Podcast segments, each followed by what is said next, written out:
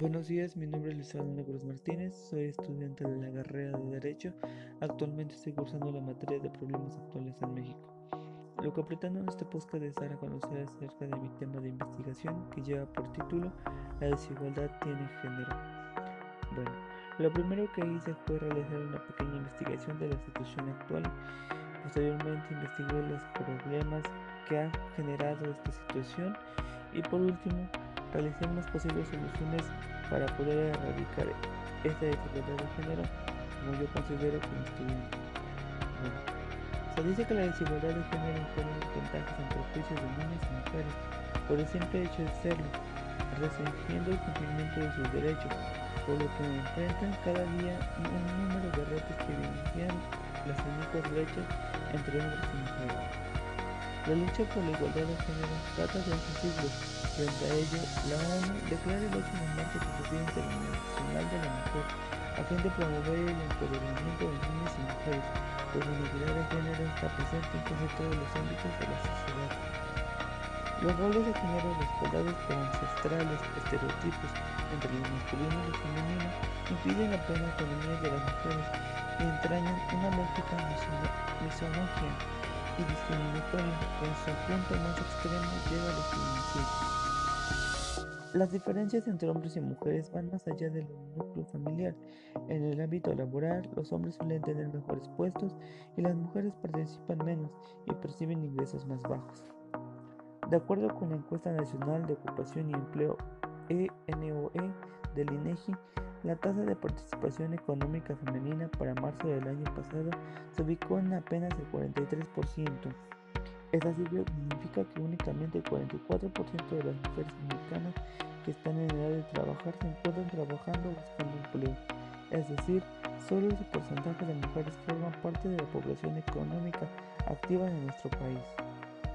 También se dice que comparando con la participación económica de los hombres, el 77%, la participación de las mujeres en el mundo laboral se encuentra a 24 puntos porcentuales de desventaja. Lo anterior quiere decir que el 57% de las mexicanas no se incorporan al mercado laboral, lo cual refleja una fuerte problemática que puede deberse a factores como que dependen económicamente de, alguien más o que no encuentran condiciones óptimas para poder incorporarse al mundo laboral por los bajos salarios. Las prestaciones para la maternidad y las dificultades que encuentran en relación con el cuidado de los hijos, entre otros.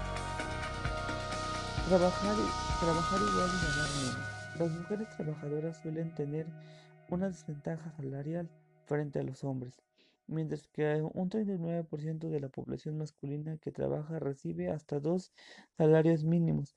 La proporción de trabajadores o trabajadoras con este mismo nivel de ingresos fue de 51%.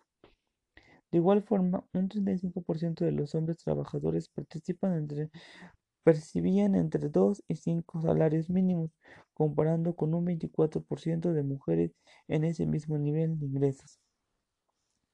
En contraparte, en el nivel de 5 o más salarios mínimos, la proporción de trabajadores masculinos que se encuentran en ese nivel de ingresos es del 5%, superior al 4% de las mujeres. También se dice que lo mismo sucede con el trabajo no remunerado, ya que el 7% de las mujeres trabajadoras no reciben ingresos, contra solo un 6% de hombres. En suma, el 73% de las mujeres que trabajan reciben tres o menos salarios mínimos, mientras que en los trabajadores del sexo masculino esta misma proporción es del 66%. Bueno, para empezar, bueno, más que nada, esto quiere decir que esta diferencia de género ha existido desde hace siglos eh, se dice que desde años atrás o siglos atrás las mujeres han sido discriminadas, sobre todo ha habido eh, una diferencia de género porque las mujeres las han hecho menos en tanto las escuelas, en el trabajo, en la propia casa. Pero esto se puede erradicar principalmente impartiendo educación desde casa. A los niños pequeños y niñas debemos de inculcarles los, los valores para que aprendan a respetar y así erradicar esta eh, desigualdad de género.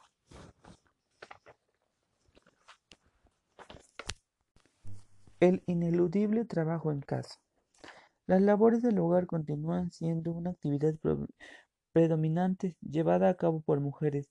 En la encuesta intercensal reveló que las mujeres dedican un total de 48.5 horas por semana a trabajo dentro de un hogar no remunerados, comparando con, los, con las 19.5 horas que dedican los hombres. Esta diferencia representa una brecha de género de 28.9 horas. En algunos estados como Aguascalientes, Zacatecas, Sonora y Coahuila, esta brecha de género de trabajo no remunerado es superior a las 35 horas. Lo mismo sucede con los puestos de toma de decisiones y la participación femenina en la política. La brecha más grande en este ámbito se encuentra en las presidencias municipales, ya que en 2017, según el Atlas de Género de INEGI, el 86% de los presidentes municipales de todo el país eran hombres. De acuerdo con el Instituto Nacional para el Federalismo y el Desarrollo Mundial, INAFED, tomando en cuenta los resultados de las elecciones de 2018, un total de 513 mujeres ocuparon este cargo, apenas un 19% del total las más vulnerables, existen un, un censo o consenso entre la comunidad científica sobre la fuerte relación entre la brecha de género y la situación de pobreza, por lo que la condición de la desventaja de las mujeres frente a los hombres constituye también una barrera para la disminución de la pobreza. Cabe señalar que la pobreza y la desigualdad de género no son causantes ni consecuencias una de la otra, es un fenómeno, que está presente en toda la sociedad, más allá de las condiciones socioeconómicas de las personas. Sin embargo, el rezago educativo, la asignación exclusiva del trabajo doméstico, la falta de autonomía y sufrir violencia, entre otras, son manifestaciones de la desigualdad de género que complican la superación de la pobreza. Derivado de la desventaja a la que se enfrentan las mujeres en el ámbito laboral, se explica en parte que una mayor proporción de población femenina sea vulnerable por ingresos, es decir, no tienen carencias sociales, pero sus ingresos son inferiores a la línea de bienestar. Estos ingresos son insuficientes para adquirir la canasta alimentaria, más una serie de servicios como el mantenimiento de la vivienda, el transporte público, entre otras. Además, investigando más a fondo, también nos dice que de acuerdo con el Atlas de Género de INEGI, en todo el país un 7.5 de la población femenina es vulnerable por ingresos, comparado con un 6.5% de la población masculina. La brecha de género se agudiza cuando el jefe del hogar es un hombre o principalmente más bien una mujer y se encuentra en situación de pobreza, de acuerdo con la encuesta intercensal de 2015 de INEGI, en México las mujeres son jefas de familia de 9.3 millones de hogares de los 31.9 millones que se registraron en todo el país, es decir, equivalente al 29%.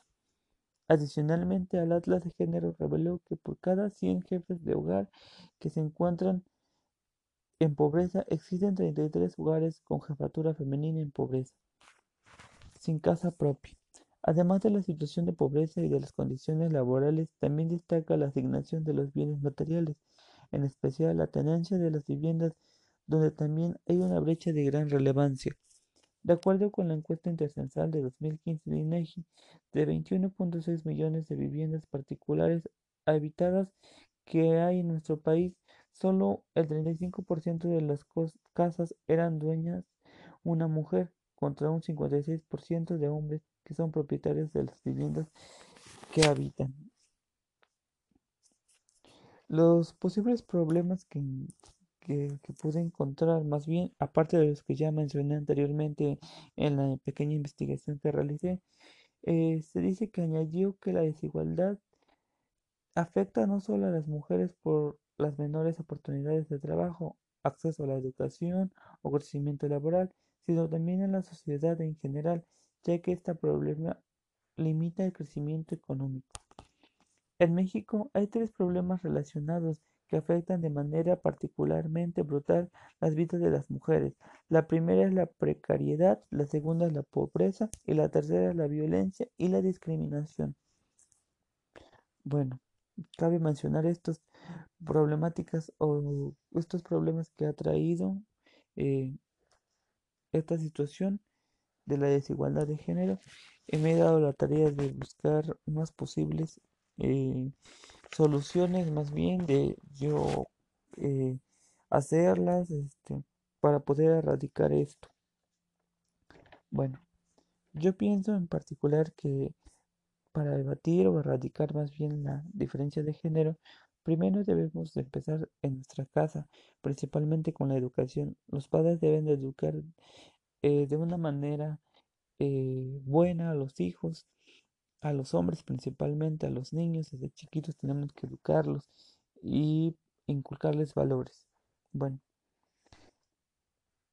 la primera, eh, el primer punto más bien que yo planteé, o la, posible, la primera posible solución es la siguiente.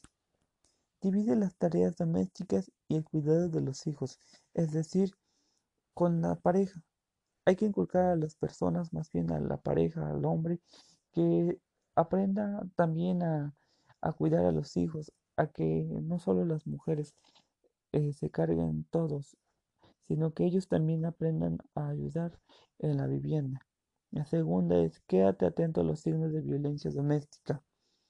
La tercera es apoya a las madres, involucra a los padres, es decir, como ya lo mencionaba anteriormente, que apoyemos a las mamás.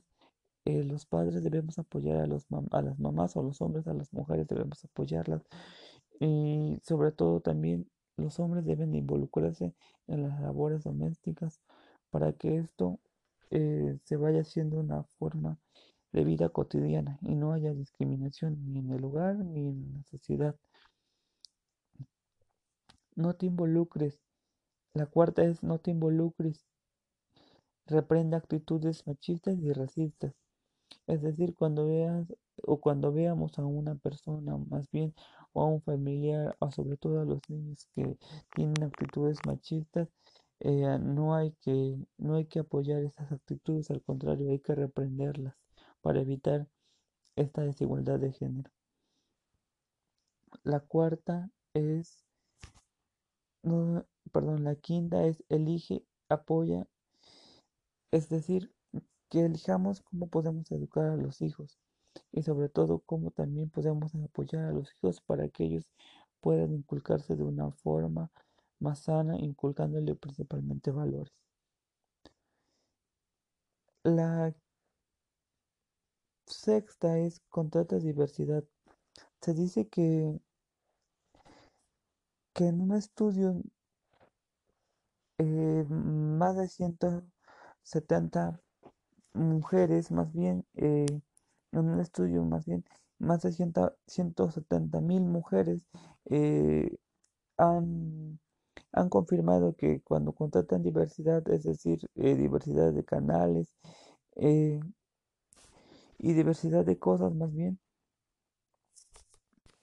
los niños aprenden a, diferenciar muchas cosas, pero sobre todo se involucran a la diversidad de cosas que ellos ven por medio de eh, de las cosas digitales, es decir, contratan programas especiales para que los niños puedan aprender eh, a, convivir eh, con niños y niñas. La otra propuesta es paga y exige el mismo salario para cargos iguales. Es decir, este principalmente las mujeres cuando vayan a pedir algún trabajo o vayan a, solicitar algún trabajo, que ellas exijan un salario digno y que sobre todo se les tenga que pagar de forma igual. La otra propuesta es acoso sexual y racismo, cero tolerancia. Es decir, que cuando ya veamos este tipo de actitudes o cosas más bien, eh, no, no lo toleremos, no lo toleremos, no lo toleremos, sino que evitemos esto y sobre todo reprendamos estas actitudes. Bueno, pues estas son unas propuestas, unas pocas propuestas que yo pude, eh, pude realizar para poder eh, debatir, más bien erradicar esta esta diferencia de género, ya que yo me basé principalmente eh, en el hogar. Para, yo soy de la opinión de que la diferencia de género se, se, bate o se erradica principalmente desde la casa, inculcando igual a los hijos y hijas los valores. Bueno, pues eso fue todo. De antemano, muchas gracias.